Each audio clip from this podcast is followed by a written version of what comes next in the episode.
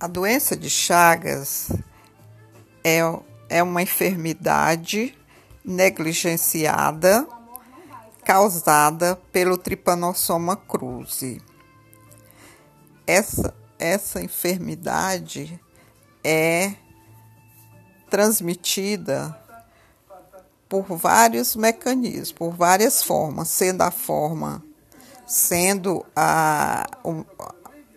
a forma vetorial a mais importante, que é causada pelo um inseto chamado de triatomínio, que ao fazer o hematofagismo, ele defeca e então a transmissão é através é, o, para, a, a forma